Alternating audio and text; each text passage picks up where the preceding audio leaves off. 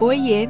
Este é o Satisfeita no Lar, um podcast feito para mulheres cristãs em busca de contentamento dentro e fora de suas casas. Eu me chamo Aline e serei sua anfitriã. Seja bem-vinda. Bom dia, boa tarde, boa noite, seja muito bem-vinda e bem-vindo ao episódio 23 do podcast Satisfeita no Lar. Este episódio foi feito pelo meu esposo Roberto Palazzo e teve como convidado o João Arumá. O João Arumá é um homem de Deus que o Senhor tem levantado nesta geração para ser exemplo, para ser uma voz de inspiração para os demais homens. João, eu quero te agradecer muito por você ter aceito o convite de gravar o podcast com a gente. Que o Senhor abençoe seu ministério, abençoe a sua família. E agora, fiquem com o episódio A Invasão do Beto. Invadimos o podcast Satisfeita no Ar! É isso mesmo que você ouviu mais uma vez. O Roberto Palazzo tá aqui invadindo esse podcast da minha esposa para falar o quê? Papo de homem. Mas que papo é esse? Será que vocês têm ideia? Deixa eu falar uma coisa para vocês.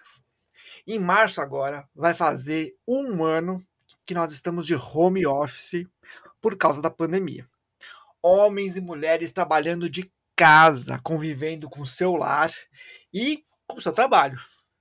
Mas os homens sempre tiveram uma relação um pouco mais distante, historicamente, com o lar um papel mais externo, de sair para trabalhar e de retornar.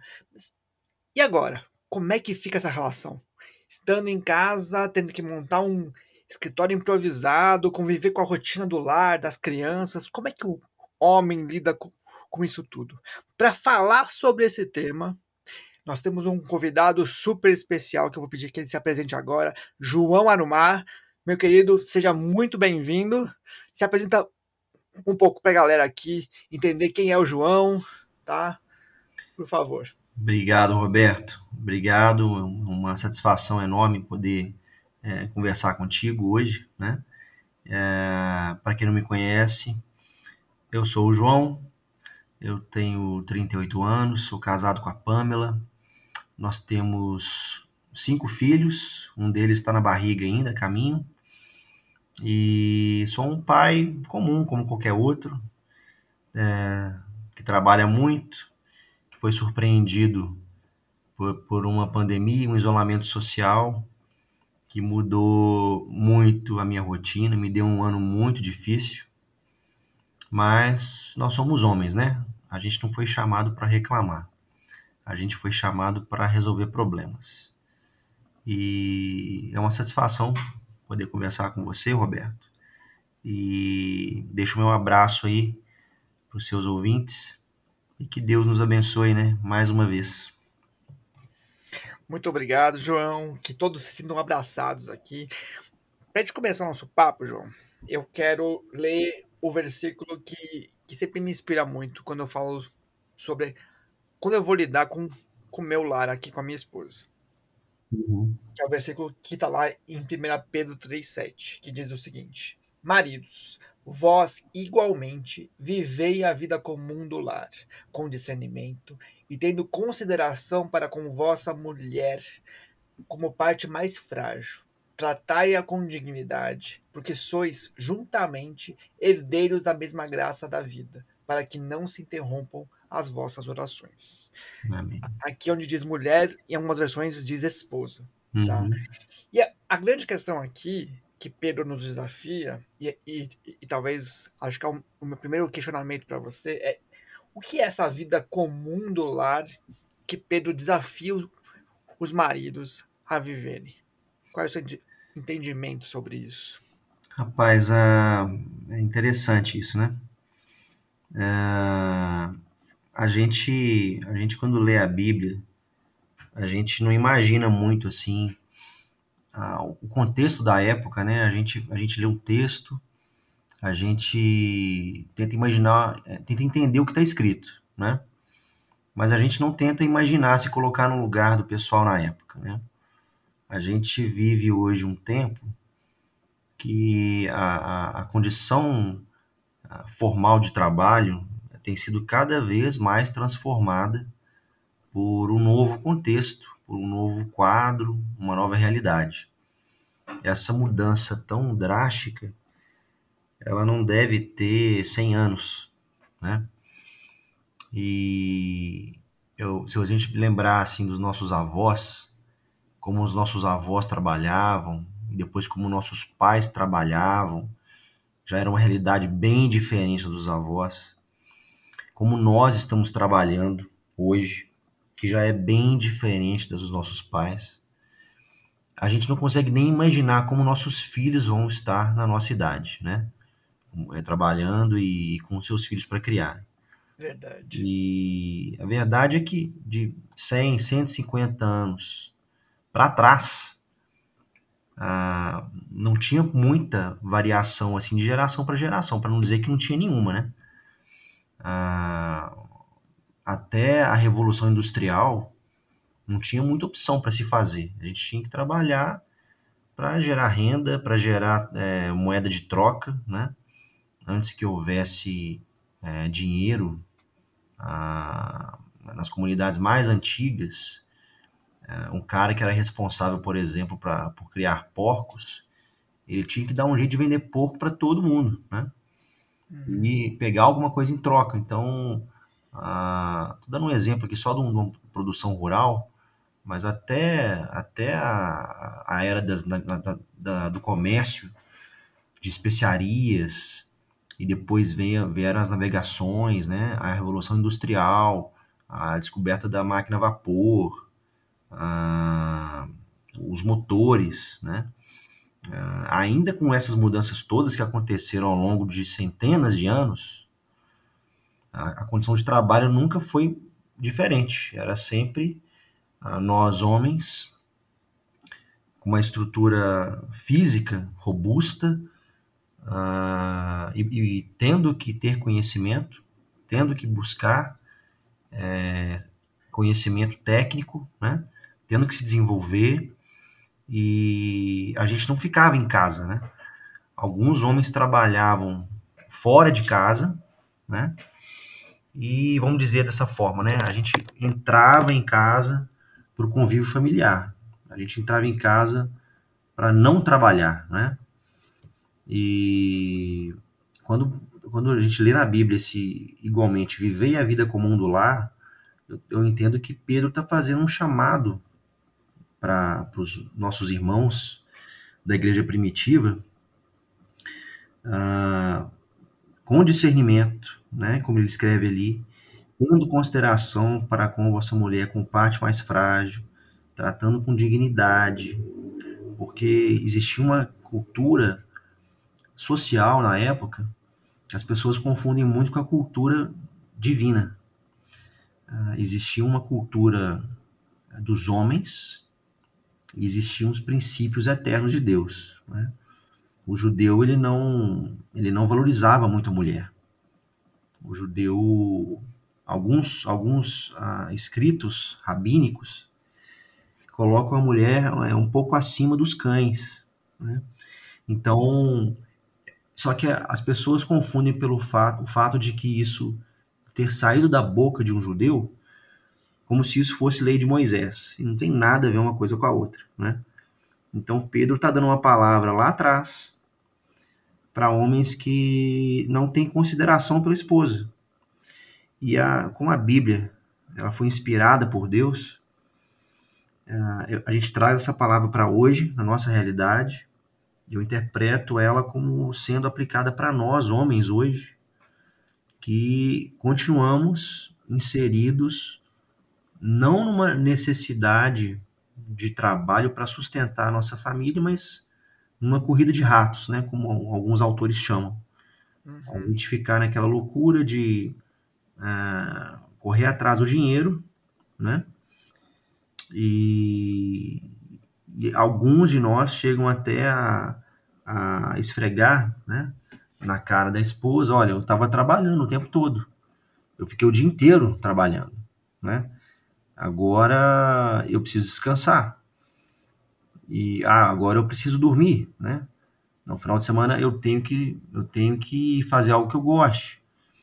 E, e esquecem que as suas esposas que não estão com um trabalho secular fora de casa estão com um trabalho espiritual, um trabalho divino, um trabalho ah, sublime por todo o tempo e, e tem que ouvir do marido, né, que agora o marido tem que descansar. E aí eu fico imaginando essas mulheres, né, mas eu vou descansar quando, né? Porque a gente quando saía para trabalhar, a gente estava focado no trabalho, né? Então tem reuniões, você tem visitas, você não pode atender o telefone, você tem horários para poder conversar com sua esposa, com seus filhos. Nossas mulheres não têm isso, né? Então, desde antigamente, você vê que Pedro fala que a gente deve viver a, a vida comum do lar, a gente deve participar da rotina do nosso lar. A gente tem que ah, ter consciência e eu diria mais, né, ter domínio do que acontece na nossa casa. A gente tem que ter ah, um carinho pela nossa família demonstrado também no serviço na vida comum do lar, que é o dia a dia de qualquer família no mundo, tá? E, e, e aí completando, né? Tá, uhum. Considerando vossa mulher como parte mais frágil. Então, se, se, se eu vejo a minha esposa fazendo uma coisa que eu poderia fazer por ela, eu devo fazer por ela. Essa, creio que é isso que Pedro uh, quer dizer nesse trecho aí. Muito bom, João. É, pensando nessa linha que você colocou, de que se você vê a sua esposa fazendo uma coisa que você pode fazer por ela, você vai lá e faz. Isso é bem interessante, porque é, eu ouvi uma vez de um amigo meu que disse que o papel do homem é onde ele é necessário. E pegando um pouco disso que você disse, como é que o homem pode ter essa sensibilidade de entender onde que a esposa dele precisa dele no celular para que ele atue, em que momentos ele deve fazer isso, qual é o cenário que ele deve enxergar, como é que você enxerga esse papel que você colocou tão bem aí? Então, a gente eu já meditei muito sobre isso, né? A, a gente está casado há 13 anos e a minha mulher ela foi e tem sido, né, um instrumento é, muito efetivo da parte de Deus para me trazer discernimento. A Bíblia, a Bíblia é, coloca a missão da família toda em cima do homem, tá? Então, o que, o que, eu posso concluir de, do que eu leio na Bíblia, do que eu vejo em Gênesis? Eu, eu posso concluir que Deus deu uma missão enorme para o homem, uma missão completamente é, execuível, perfeitamente execuível, uma missão que, que requer esforços físicos, esforços intelectuais e espirituais, e quando Deus cria a mulher para Adão, ele fala que, que vai criar uma auxiliadora, alguém para auxiliar nessa missão. Né? A visão que eu tenho é: a, Deus nos dá uma missão e a mulher ela tem uma submissão, ou seja, ela tem a missão de nos ajudar na nossa missão.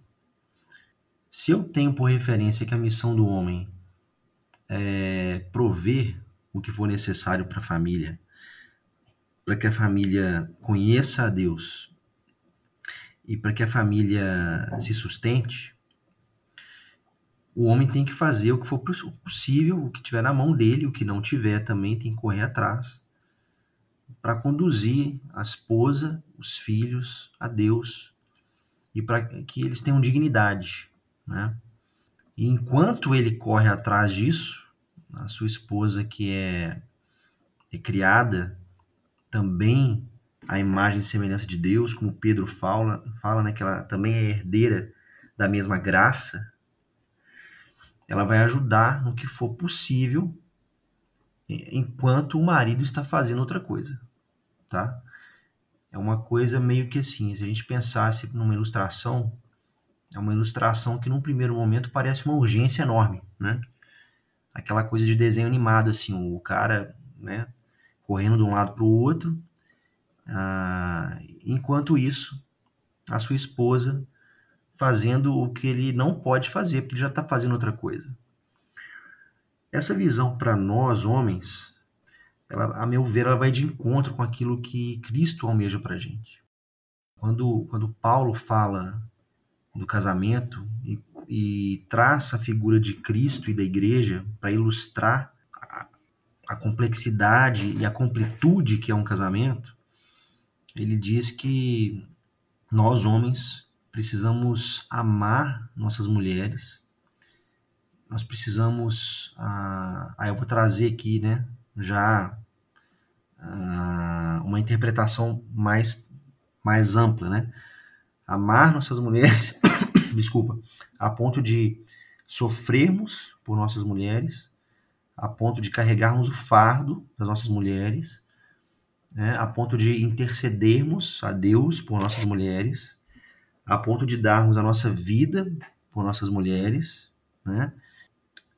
E eu diria mais, né? A ponto de entregar até a morte, né, para nossas mulheres, no, no, sentido de, no sentido de é, viver, ainda que a gente morra vivendo, tá? Não sei se eu fui claro. É uma vida sacrificial. Sacrificial. Mesmo, é um né, sacrifício realmente assim, em todos os aspectos. Assim como Jesus ah, morreu e intercedeu e continua trabalhando em favor da igreja. Esse é o peso em cima do homem, né? E a mulher, como a igreja, né, se sujeitando a Cristo, e, e o papel do homem, como Paulo fala, né, apresentando a mulher é, santa, perfeita, imaculada, é, para apresentá-la diante de Deus.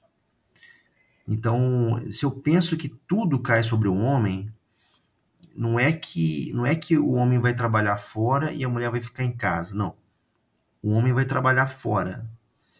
Enquanto ele está fora, alguém precisa ficar de olho nos filhos. Quando o homem chega em casa, ele ele toma conta da casa ele, ele, ele se apropria dos filhos, ele cuida da esposa, o que não tiver pronto ele termina, o que tiver para ser arrumado ele arruma, porque a missão é do homem, tá? Então essa é a minha visão, Roberto. Essa, isso é como eu entendo. Eu não consigo ver é, Jesus, mesmo solteiro, porque Jesus não se casou, né?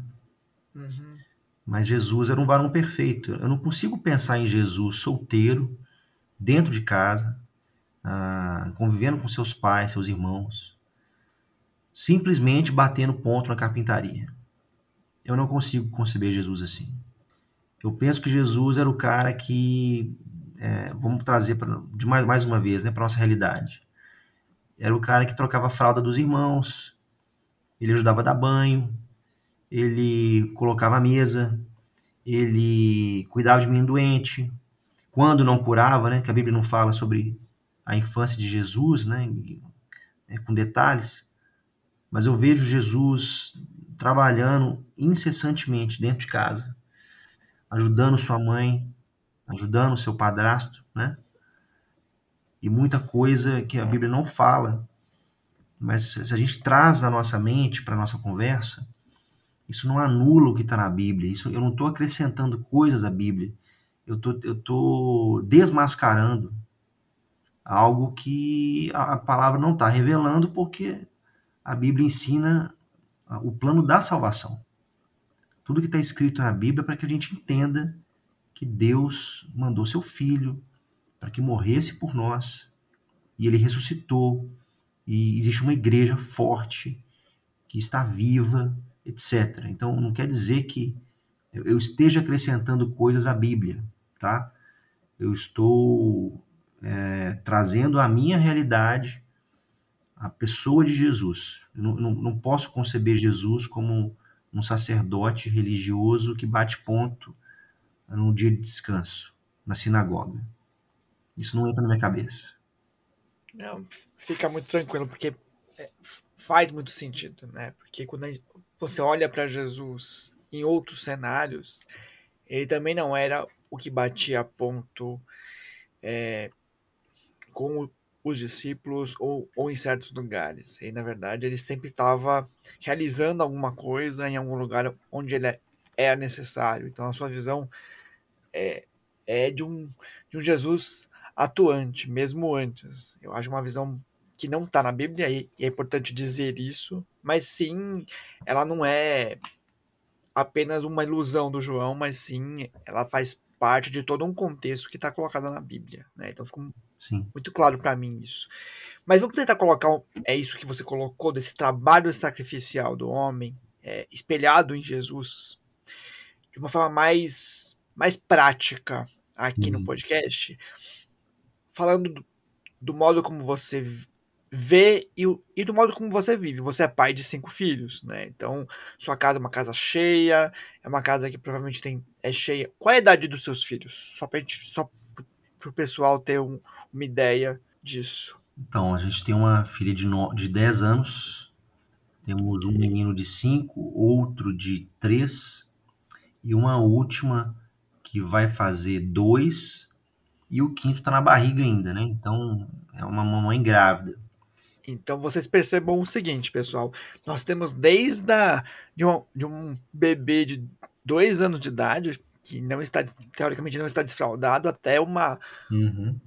uma de 10 anos, fora uma mãe grávida, grávida com os hormônios à flor da pele, né? Isso. E uma herança crescendo aí. Então, imaginem o cenário da casa do João, tá? Essa é, é o lar do João, tá? E como é que é essa vida comum do lar? do seu dia a dia, João, para ficar assim, coisa para os práticos, tá? Do, uhum. De como é que é na hora que você chega em casa, o que é que você vê, quais atividades que você assume, como é que é, como seria um dia na vida do João. Dia na vida do João seria o seguinte.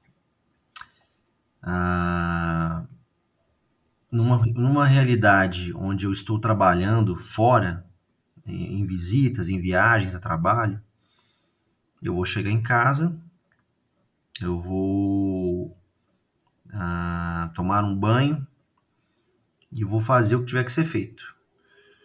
Ah, suponhamos que eu chegue no final do dia, no final do expediente, né? Provavelmente eu vou acompanhar os meninos no jantar é, certificando que eles vão comer tudo. Depois disso, vou colocar todos para dormir. Eles dormem cedo em casa, sete e meia da noite. É, todos eles, exceto a Laura, que é a mais velha, ela ganha mais uma hora para ler um pouquinho todos os dias. Mas coloco todos para dormir. Então, é, o ritual de dormir, de, de deitar, de orar com eles. É, se tiver que dar algum remédio, dou remédio é, bota fralda, né? E mais tarde, depois de uma hora, a minha filha, eu coloco a minha filha também para dormir, também oro com ela. A minha filha, ela tem uma doença autoimune chamada diabetes tipo 1. Ela usa uma bombinha de insulina, que é uma benção, é muito bom. Mas todos os dias a gente tem que medir a glicose dela ao longo do dia, né? Então, todas as noites, na madrugada, eu acordo às três da manhã, mais ou menos, meço a glicose dela, vejo se está tudo bem. Se tiver baixa, eu levo alguma coisa para ela tomar, para subir a glicose. Se tiver normal, se tiver alta, eu registro na, na bombinha, né? lanço insulina. Volto a deitar. Aproveito para ver se tem alguma fralda cheia da nenenzinha e troco também e vou deitar para acordar depois às 15 para 6. E 15 para 6 eu acordo. A gente tem uma, um compromisso de oração matinal às 6 da manhã, todos os dias. A gente faz uma oração só entre homens no Telegram. e procuro fazer o menor barulho possível para não acordar ninguém. Nem sempre é possível, né? Às vezes, ah, meus meninos acordam junto comigo, 15 para 6. A nenenzinha também acorda, 15 para 6. Então, eu dou um jeito de trocá-la depressa e fazer uma madeira depressa para 6 horas entrar na oração, já entro na oração com mais ou menos esquematizado alguma coisa para eles comerem ali. Mas quando eles não acordam, termina a oração umas 6h15, 6h20, e eu já, já dou café para todos. Então, tomo café junto com eles todos os dias. E aí, depois disso, né, eu tomaria um banho para trabalhar ou na rua ou no escritório em casa, né? E como veio o isolamento social, uhum. eu fiquei nove meses em casa, sem fazer uma visita, só pelo telefone. E para mim foi um ano muito difícil, né? Porque as crianças fazem, são muito agitadas, são muito enérgicas, né? Tem sempre uma, um correndo de um lado para o outro, dando uns gritinhos, né? Um choro de repente aparece, de repente tem um escândalo porque pegou um brinquedo. São crianças, né? São crianças. Nada anormal, né? Crianças. É, exato.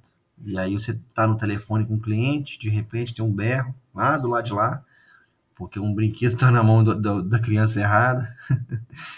e a minha mulher o tempo inteiro falando comigo assim, João Paulo, como é que você acha que eu fico o dia inteiro com eles aqui? Eu tenho que ir me virando. Eu tenho que ir me virando nas horas vagas. Né? Eu tenho que dar um jeito. Eu, eu me isolo aqui, eu fecho a porta. A gente já mudou o escritório lá na nossa casa de, de três cômodos diferentes ao longo desse ano. E, enfim, a, a, não é que não é que a como é que eu vou dizer a rotina da nossa família ela é fundamental, tá? Eu não posso, eu não posso fazer com que a, o meu trabalho toque a rotina da casa. As crianças não podem se sujeitar à minha rotina de trabalho. Não é assim que funciona. Então, nesses meses todos, eu estou me adaptando, né? Uh, então, uh, é uma coisa que, que não, não, foi sempre assim. Nem sempre eu fui esse cara, tá, Roberto? Ah, quando a gente tinha só a Laura, eu viajava muito a trabalho. Eu chegava muito cansado em casa. Uhum. E a minha mulher já queria que eu já assumisse a glicose dela de madrugada na primeira noite que eu chegasse. E eu nem sempre conseguia, né? E depois de muito tempo, eu fui ficando convencido de que a gente tem uma criação muito frouxa nos nossos dias. É, eu fui mal acostumado, né? Meus pais sempre tiveram ajudante em casa e graças a Deus, né? Ninguém teve nenhuma doença assim, que precisasse de cuidados, mas eu sempre fui um pouco acomodado, né? E quando eu me casei, eu, eu segui o exemplo do meu pai. Eu falei, ah, eu vou trabalhar 14 horas por dia, que é o que ele fazia, pagar todas as contas e passar tempo com minha família. Só que esse passar tempo com a família não estava sendo suficiente, né? Eu, ah, existia ainda uma sobrecarga na minha esposa, a gente tinha que se planejar muito antes de sair de casa, eu nunca fui muito organizado, eu sempre fui muito lento para fazer as coisas, e a verdade é que quando veio o segundo filho, ah, as demandas aumentaram para algumas coisas. Só que a dedicação aos filhos reduziu, por incrível que pareça. Às vezes a gente encontra assim casais de amigos que têm um filho só, dois filhos, e eles ficam assim impressionados, né? Como que a gente está com quatro? Como é que vocês aguentam, né? E na verdade, o, quanto mais filhos você tem, mais fácil fica criar seus filhos, porque eles estão dando atenção uns para os outros eles brincam uns com os outros, né? Quando eu tinha uma filha só, era, era uma coisa assim absurda, né? A minha filha, ela tinha uma demanda por atenção muito fora do, da curva. Era uma coisa assim impressionante. a ponto de brincar de competir com a minha esposa pela minha atenção quando eu estava em casa, né? E quando veio o segundo filho, ela já ela já entendeu que havia espaço no coração dela para mais uma pessoa. E isso foi um alívio para mim, né? Mas, enfim, a, na parte prática, a, eu já limpei muito banheiro, já lavei muito banheiro, a, já varri casa, louça, é básico, né? Lavar louça é meio básico. Vocês ouviram, né, homens? Louça é básico, tá? Isso é bem legal.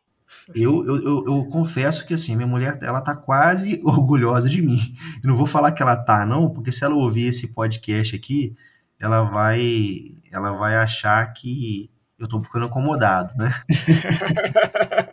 Mas eu, eu já cheguei no nível de fazer o churrasco e, e lavar tudo depois do churrasco, inclusive o chão gordurado, né? Olha. É, isso assim. É, mas isso não saiu da noite para o dia, tá? Isso foi com muitos, mas muitos churrascos, com ah, desavenças, né? É, cobranças e... Os famosos alinhamentos, né? É, é porque gente, aquele negócio, né? A gente tem uma... É, eu, eu nunca lavei um banheiro na casa dos meus pais, cara. Eu nunca precisei lavar um banheiro na casa dos meus pais. Eu só lavei banheiro depois que eu casei. Eu te entendo. Eu vivi a mesma realidade. É. Pois é. E aí você fala assim, cara, mas realmente não faz o menor sentido eu falar que é minha mulher que tem que lavar o banheiro. Eu pensar nisso, né? Eu, ela mesma falava comigo, João Paulo, o banheiro é meio nojento. Isso é coisa de homem fazer, não é? Aí eu, ah, eu acho que é.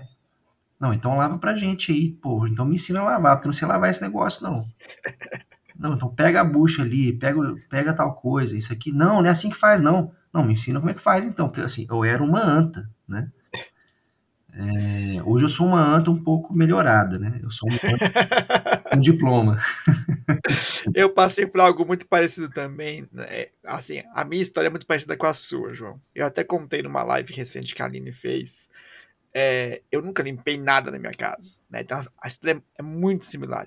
Eu nunca cortei um, um melão na minha casa. Sim. Nunca. E quando eu casei, nós não tínhamos dinheiro para pagar uma pessoa para limpar nossa casa. Então, uhum. Então, os dois trabalhavam, a gente tinha que limpar de fim de semana, no sábado. Sim. Se possível, tudo no sábado, para que a gente tivesse pelo menos o domingo livre, né? Sim. E eu, eu, tive que assumir os banheiros, mas assim, um desastre no início, né? Eu limpava e ficava o horror, né? Então era exatamente o mesmo papo. Me ensina, me ensina que eu, que eu aprendo a fazer, né? E... e quando você esquece qual bucha você usou para limpar o banheiro? E quando a sua mulher fala assim, peraí, peraí, peraí, você limpou primeiro o que no banheiro? Aí você fala assim, uai, eu limpei a privada, né? Aí já vem aqueles breg, né? Como assim você limpou a privada primeiro? Que bucha que você usou? Meu Deus do céu! Tem que limpar tudo de novo. então, é, é, divertido, né? A gente, a gente dá risada agora, mas é de nervoso, né, Roberto? É, agora é fácil, né? Na hora mesmo era, era só a irritação de, meu Deus, de novo, tá, me ensina, o que, que tem que fazer? Me dá duas, duas buchas aqui, deixa eu limpar esse negócio direito. Coloca é. a bucha do cocô aqui da privada e a bucha do resto. Aí, é, tipo beleza. Isso. A gente limpa.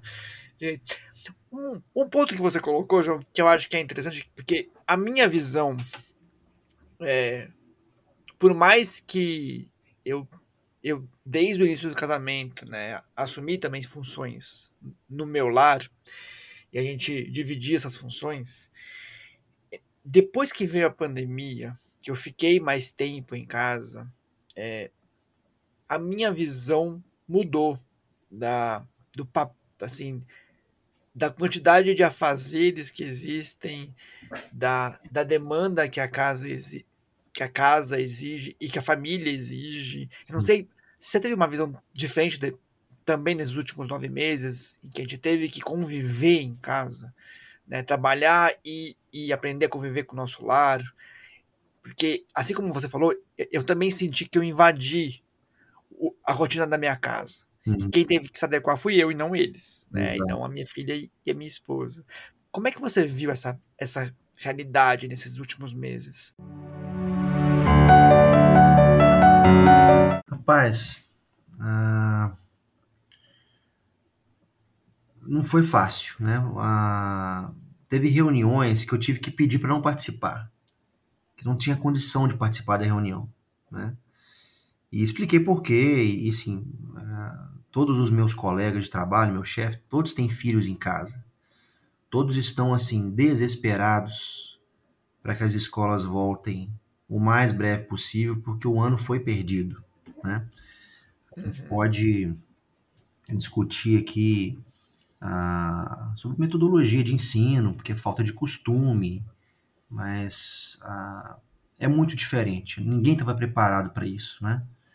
Sim. E a gente até tem assim a, a, bênção, a sorte, vamos dizer dessa forma, de morar numa casa que tem quintal, tem, tem um quintal gramado, apesar de ser pequeno, e tem um quintal pavimentado fora da casa. A casa ela é, é uma casa fresca, é uma casa que é bem ventilada, é uma casa que assim, ela, ela é uma casa que é agradável de morar, sabe? Ok. Então, pra gente, foi uh, houve um estresse porque uh, como é que eu vou dizer? A gente teve que arrumar um lugar para trabalhar. A minha mulher já estava nesse no home office já há algum tempo Uhum. e eu fazia home office enquanto eu não estava fazendo visitas ou viagens. Então a gente teve que se adequar, chegou, você ter ideia, chegou no nível da, de eu e minha mulher ocuparmos o mesmo quarto para trabalhar. A gente fez um escritório para nós dois. A gente começou a combinar horários, né, para se fazer tal coisa.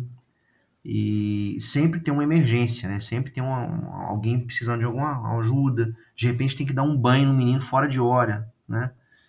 Enfim, a gente, a gente realmente é, tem uma dimensão de que o trabalho doméstico é um negócio ingrato, né? Porque ele nunca termina. E eu comecei a ficar nervoso com meus filhos em casa, então, porque eles sujavam demais a casa, né? E aí quando a gente limpa a coisa, e os moleques vão lá e sujam tudo, você fica louco, né, cara? Você fala assim, não, peraí, o que, você tá fazendo aqui? Não, mas eu, não, mandei você brincar lá. Não, não, mas aqui tá limpo, não é pra você pisar aqui. E aí, isso é no, na segunda, né? Na terça-feira, na quarta, na quinta, todo dia a mesma coisa, né?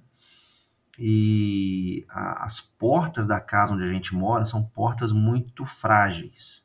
Aí, sabe aquelas grades que você coloca para a criança não passar? Eu sei. Então, eu não pude colocar nessa casa que a gente mora, porque senão ia arrebentar o marco de madeira da porta. Ai. Então, uh, hoje eu já cheguei à conclusão que eu fui muito burro. Eu tinha que ter colocado na casa toda e trocado as marcas da porta, porque eu ia estar mais feliz, sabe? Uhum. Por, mas então, assim, são coisas que vão acontecendo. Você fala assim: poxa, uh, eu não fui sábio. Né? Eu podia ter priorizado ainda mais a, a, a rotina familiar, é, pintando um quarto outra cor, né? É, pensando no bem-estar dos filhos, um pouco mais do que o normal. A gente sabe que tem famílias que moram em apartamentos muito pequenos. Eu já morei em apartamento pequeno, com uma filha só, um apartamento de 60 metros quadrados, era eu, minha esposa e minha filha, nos atendia. Agora, veio, quando veio o Arthur, a gente nem cogitou um dois quartos mais com um banheiro, não dava. A gente teve que ir para um apartamento de três quartos, com dois banheiros. Ah, nem todo mundo tem esse privilégio de poder morar numa casa, né? Então, para mim já foi difícil morar numa casa. Então, eu fico pensando nas pessoas que moram em apartamentos, né? Como está sendo difícil esse, é, esse rearranjo, né? Porque de repente você tem que trabalhar num quarto e a, o seu filho está dormindo no quarto, né? E aí não tem cadeira para você, tem para ele, tem uma mesinha para ele. E aí você começa, você, vê que realmente é uma coisa muito intrusiva, né? Ninguém tem assim um, uma, uma percepção real de, é, de até onde vai o espaço que eu posso ir, né? Isso foi muito estressante. E na rotina familiar, ah, você imagina, eu tô eu tenho que almoçar fora, eu tô, eu tô na rua, eu tô almoçando fora, né? Sim. De repente, eu não estou almoçando mais fora, estou almoçando em casa. E aí, uhum. as decisões, não, vamos comprar marmita ou nós vamos cozinhar? Ah, não aguento marmita mais não, né? Ah, vamos fazer um almoço. Tá, é... eu estou trabalhando. E aí, a sua esposa fala assim, mas eu tenho que terminar isso aqui também. Aí você fala, pois é, mas eu não sei cozinhar, né? Aí começa aqueles embates. Então, toda a família é, acabou se sujeitando a isso, né? Porque se você ficar só pedindo comida de almoço por muito tempo, você não vai aguentar nem olhar para o isopor da marmita mais, né? E Sim. a gente em casa, a gente também a gente tem uma dificuldade que a gente não, não come glúten na nossa casa. Também por uma questão de saúde, tá? Não é, não é por vaidade, não. Então não dá para ficar comendo fora na nossa casa. E a gente teve que contratar uma ajudante. E a ajudante ela passou a vir seis horas por dia, depois a gente combinou dela vir sete horas por dia. Para a gente foi um, foi um alento, né? Com a ajudante e com os quatro filhos em casa, é difícil, né? Então você imagina, às vezes as pessoas falam assim, ah, mas o João tem um ajudante em casa. É, mas eu tenho quatro filhos e eu e minha mulher trabalhamos o dia inteiro em casa. Não dá, não tem como não ter ajudante, né? Ah, mas eu, eu não, não tem jeito de eu, de eu, ter um ajudante hoje. Aí já, já é um outro ponto, né? Como a gente tem que ser o, o provedor dos nossos, dos nossos lares, a gente tem que buscar meios para que o nosso trabalho frutifique melhor, para que a gente tenha uma renda maior, para que a gente possa ajudar melhor nossas mulheres, cuidar melhor dos nossos filhos. Isso é uma coisa que eu oro todos os dias com os homens, sabe? Tem gente que acha que é errado, né? Pedir para Deus mais dinheiro, mais recurso. Ah, se o meu filho vira para mim, que sou pai dele, e fala: Pai, é, você pode me dar um pouco mais disso aqui?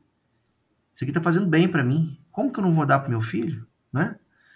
Então, eu não tenho receio de pedir para Deus esse tipo de coisa.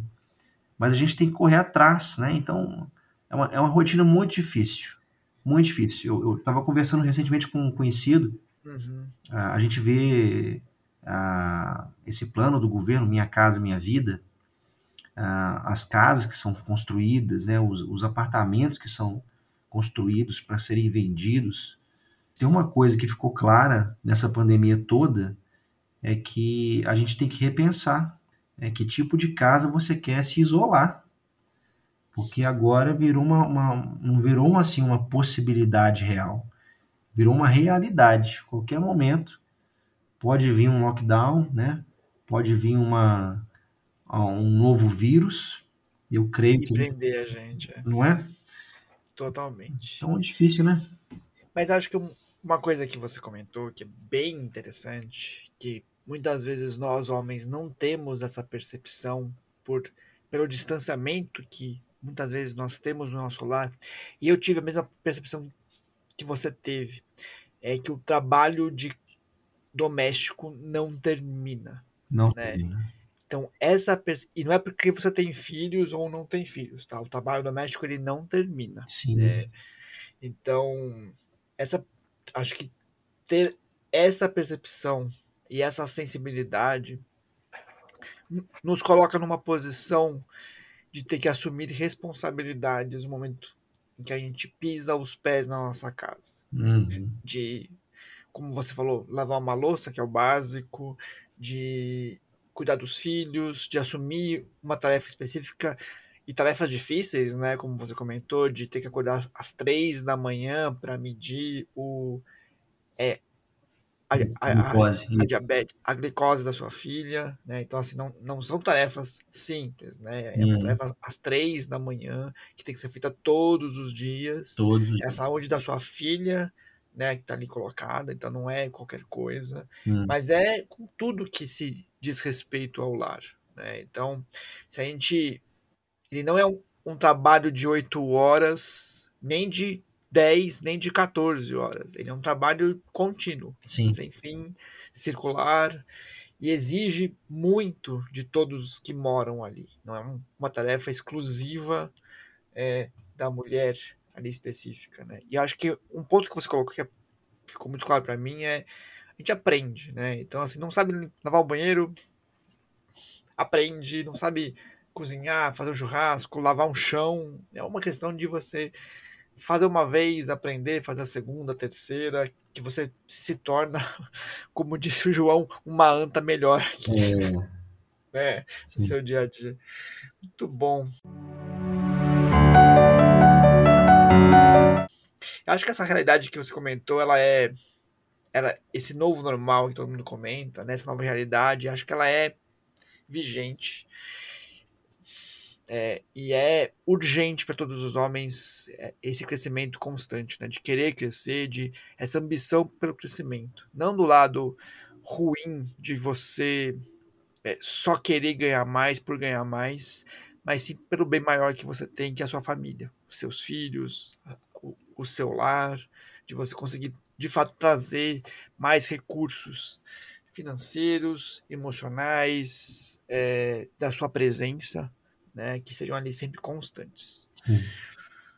Mas assim, a realidade que a gente vive, João, que você colocou muito bem aqui, não é a realidade que muitos homens exercem no lar. Eu escuto, e a minha esposa escuta muitas vezes, em que existe uma negligência dos homens com os seus lares. Uhum. De que eles fogem da sua responsabilidade, de que eles se afastam do seu lar. E não é um, afastamento físico, é um afastamento emocional. Eles, eles voltam para casa exigindo alguma coisa e não é, dispostos a dar alguma coisa do seu lar. Uhum. A gente está chegando no final do podcast e que conselho que você daria para esses maridos negligentes que ainda acham que ele que o papel dele é exclusivamente fora. Que não que o papel dele no lar é apenas para as coisas que o agradam para as coisas que, que quem tem que servir ele é a esposa de que ele está cansado de que ele não tem que assumir é, o papel realmente de, ser, de servir ao seu lar. Qual é o conselho que você daria para esse homem que está escutando esse podcast agora o que a Bíblia nos ensina quando, quando nos dá o testemunho de Jesus, né? É que nós homens nós somos chamados para sermos sacerdotes do nosso lar, né? Um sacerdote, ele antes de mais nada, ele intercede pelos seus. Ele é alguém que ora pela esposa, pelos filhos, é alguém que os apresenta diante de Deus, né? E é claro, Todos nós temos livre acesso a Deus. Alguém poderia dizer que bobagem, né? eu não preciso que meu pai ore por mim. Mas isso é um chamado bíblico. Eu me apropriei disso desde que eu me, me entendi por pai, desde que a minha primeira filha estava no ventre da minha esposa. Oro por todos os dias por, pela minha esposa, desde que a gente começou a namorar. Eu oro por ela todos os dias e pelos meus filhos também, todos os dias. Esse trecho de Pedro que você leu para gente, ele diz que se a gente não viver essa vida comum do lar, as nossas orações não serão ouvidas. Então, eu não vejo motivação maior do que você ser ouvido por Deus. Se você se julga cristão, se você crê em Jesus, você precisa desenvolver uma intimidade com Deus. Uma coisa que eu falei com minha filha há, há poucos dias, lá em casa, conversando com ela. Estava num momento é, mais enérgico e ela está querendo entrar numa fase de pré-adolescente, né? Uhum. Uma coisa que eu falei com ela foi o seguinte, minha filha, uh, não basta a gente conhecer Jesus. Você tem que ser conhecida por ele. O que, que adianta você falar que você conhece Jesus? Mas Jesus conhece você? Os anjos de Deus conhecem você? Né? Ah, o inferno sabe quem é você? Porque muitas pessoas vão dizer: Jesus, eu te conheço. Em teu nome fizemos tal coisa. Em teu nome fizemos outra coisa. E Jesus vai responder para essas pessoas: Não vos conheço. Não vos conheço. Eu não consigo. Eu não consigo me colocar no lugar de um homem que, que, que não quer ter suas orações ouvidas, né? É, eu desconheço alguém que não tenha dificuldades na vida, desconheço alguém que não tenha passado por algum problema ou não esteja passando por algum problema, ou que conheça alguém que precise de, um, de uma de um milagre, de uma ação de Deus. Uh, viver a vida sem ser ouvido por Deus é uma tragédia para alguém que diz que crê em Deus. Então, eu não consigo pensar em coisa mais drástica, tá? Eu acho que eu fui meio, meio duro agora, né? Nós homens precisamos ouvir coisas duras, muitas vezes, para que a gente possa crescer. Então, é, recado dado, fala Deus. Foi muito bom, João, muito obrigado. Mas tem uma pergunta final aqui. Vamos lá. Como você sabe, como você sabe, o público majoritário desse podcast não é masculino. É, nós estamos invadindo aqui o podcast Satisfeita no Lar. Então, nós temos mulheres ouvintes aqui. Uhum. Então, você tem uma esposa, vocês são 13 anos casados, você tem uma experiência. Que conselho que você daria para essa esposa que está irritada com aquele homem negligente, aquele homem folgado dentro de casa, que não ajuda, que olha para as coisas desarrumadas, não se levanta, que, que se finge de morto ou, ou dormindo no sofá. Então, qual conselho, que modo que ela pode falar com esse homem, se comunicar com esse homem para de uma forma em que ele entenda, de, de uma forma que seja produtiva, né? Que ela consiga de fato exortar ele para que ele seja o marido melhor, o marido conforme é, que que serve como Jesus e seja mais espelho. Como é que ela pode ajudar esse cara? a crescer nessa direção? Eu creio que o melhor incentivo que pode haver é um incentivo de amor, tá? Ah, não um incentivo baseado em brigas, em, em gritarias, né? Julgar na cara do outro, aquela, aquele vitimismo, né? Um vitimismo na nossa cultura, pelo menos eu posso afirmar isso, né? A gente vive um país com uma cultura machista muito forte, muito presente. Eu, eu cresci, a minha, a minha infância, eu, eu, cresci ouvindo piada, né? Que é lugar de mulher na pia, lavando louça, e do marido no sofá, né? vendo revista, né? É, isso, isso permeia a, a nossa cultura até os dias de hoje. E nós crescemos ouvindo nossos pais, nossos avós brincando dessas coisas. É, mas eu não creio que a mulher deva ganhar um marido ah, com, com, uma reação ruim. Eu, eu, creio que, como a Bíblia nos ensina, a mulher ganha um marido pelo proceder dela.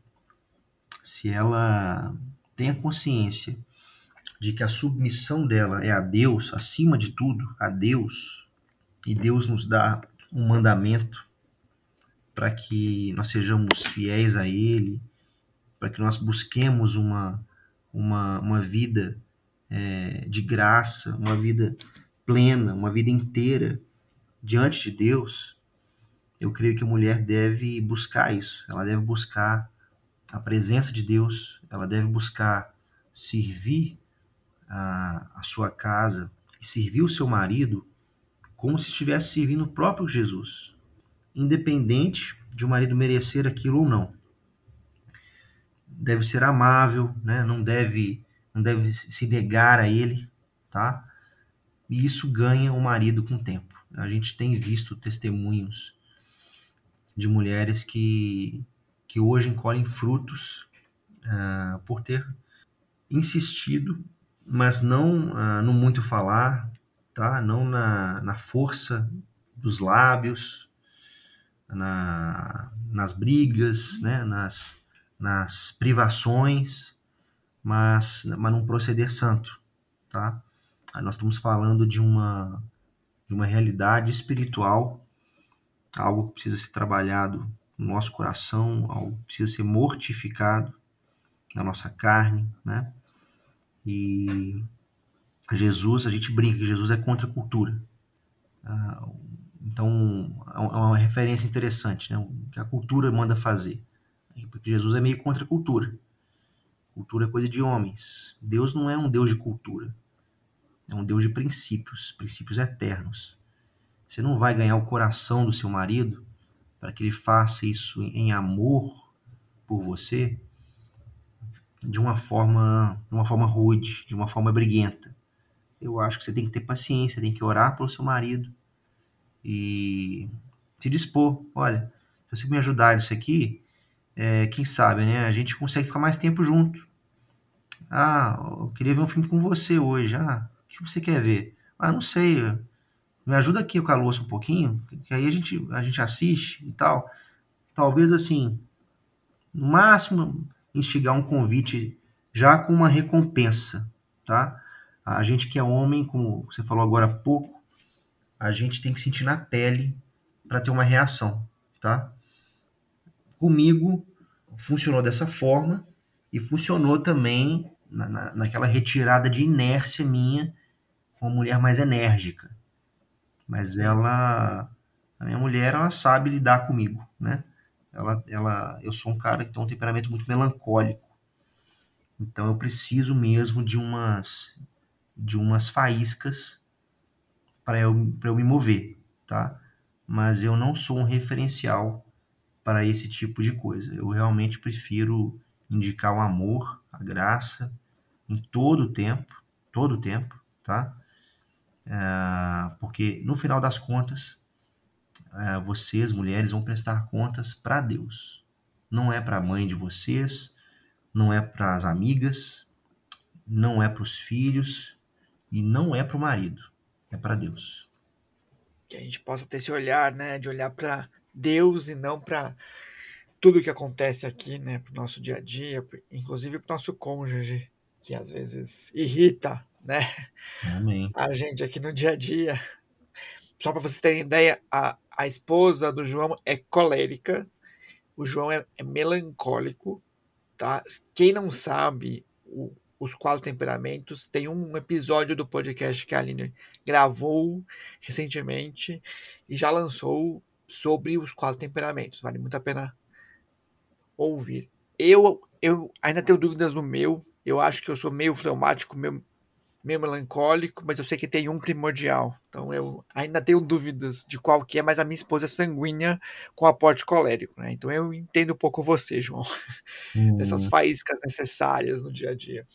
É, eu espero que esse podcast tenha abençoado a sua vida é, e que você, mulher, aprenda a ser paciente no Senhor e a lidar com sabedoria com o seu marido levando ele, seja com faíscas, seja é, com paz, seja com exemplo para fazer ele se mover e que você, homem, termine esse podcast, levante vá, vá varrer um chão, vá secar uma louça, lavar uma louça, entupir um ralo, tá? Porque nós fomos feitos para onde nós somos necessários. Então nós servimos no nosso lar também, tá? João, muito obrigado tá? Foi uma delícia o papo com você. É, gostei, assim, você falou diretamente ao, ao, meu coração. Aprendi demais aqui. Já vou sair daqui direto para lavar a louça ali que tá parada, para me mexer, porque não dá para ficar parado aqui nessa casa. Tem muita coisa para fazer. Já vou até providenciar um novo filho, né? Porque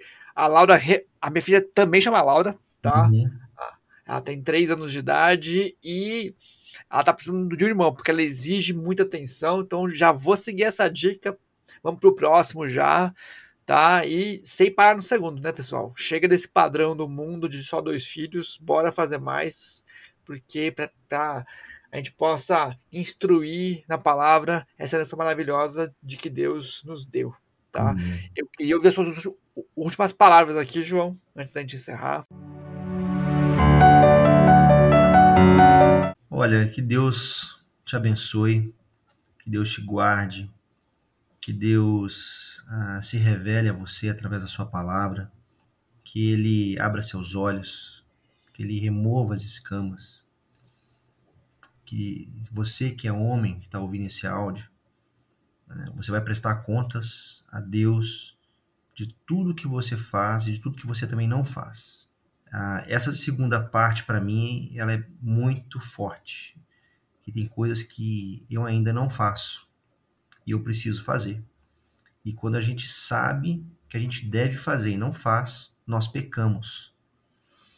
E lembrando também um versículo do apóstolo que diz o seguinte: ah, tudo aquilo que não provém de fé é pecado. É muito simples. Então, a gente tem que realmente ah, conferir no nosso coração o que realmente tem motivado a nossa vida, motivado nossas atitudes. E se você tem aí uma, algum problema, alguma ferida aberta no teu peito, Deus pode te curar, Deus pode te levantar, pode erguer o teu rosto e pode mudar a tua história. Que você seja uma bênção para sua mulher, para sua esposa, para os seus filhos, que eles aprendam de você, do seu exemplo, como procederem com suas futuras mulheres, que suas meninas aprendam de você o exemplo de como deve um homem tratar a esposa. E que Deus superabunde de grandes bênçãos no seu lar. E que você seja esse canal de bênçãos. Amém. Amém, amém. Pessoal, essa foi mais uma invasão aqui no Satisfeita, Satisfeita no Lar. Espero que vocês tenham gostado, que vocês aproveitem esse podcast e ó, em breve tem mais, hein? C será que eu vou invadir de novo esse negócio aqui? João, Deus abençoe sua vida, sua família, prospere seus negócios, que, que você possa ver a mão de Deus em cada detalhe e, e, e que esse quinto filho não seja o último que venham mais pela frente aí, meu queridão. Amém. Tá? Obrigado, Roberto. Muito obrigado por tudo, viu? Eu te agradeço pelo convite, foi muito gentil. Muito obrigado. Deus te abençoe. Amém, amém. Que bom que você chegou até o final. Muito obrigada por ouvir o podcast Satisfeita no Lar. Eu quero te deixar para meditação primeira carta de Paulo aos Coríntios, capítulo 10, versículo 31. Portanto, se você come ou bebe ou faz qualquer outra coisa, como ouvir este podcast, faça tudo para a glória de Deus. Um abraço e até o próximo episódio.